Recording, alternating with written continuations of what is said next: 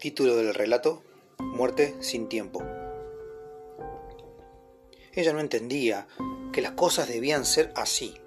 No había alternativa. Dos vidas perdidas o una. Que fuera una sola no alivia el dolor de la madre ni la culpa en nosotras.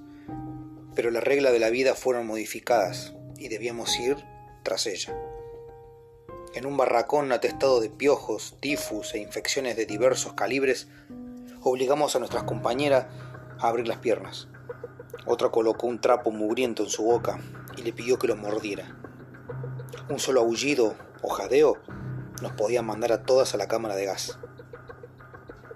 En este plano dimensional del sufrimiento y el terror no existe el tiempo. El bebé nació vivo y eso era un grave problema.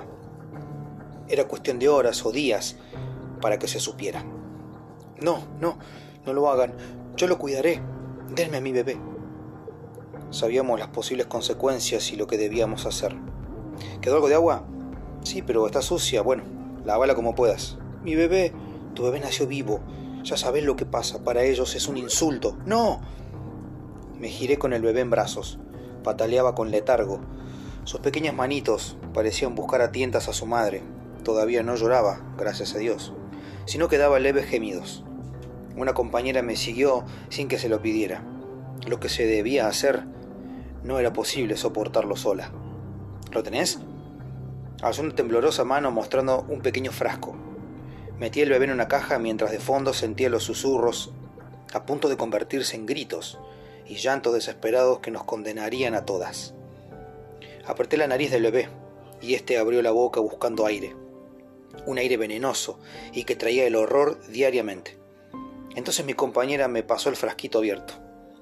Vertí el mortífero líquido en su boca y luego obligué a que lo tragara. El pequeño cuerpo se agitó y abrió sus ojos lagañosos. Su mirada penetró en mí como si fuera una lanza.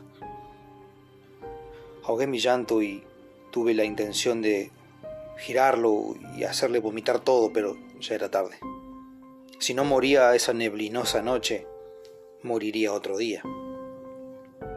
Al amanecer nos fuimos a los catres, imbuidas en silencio.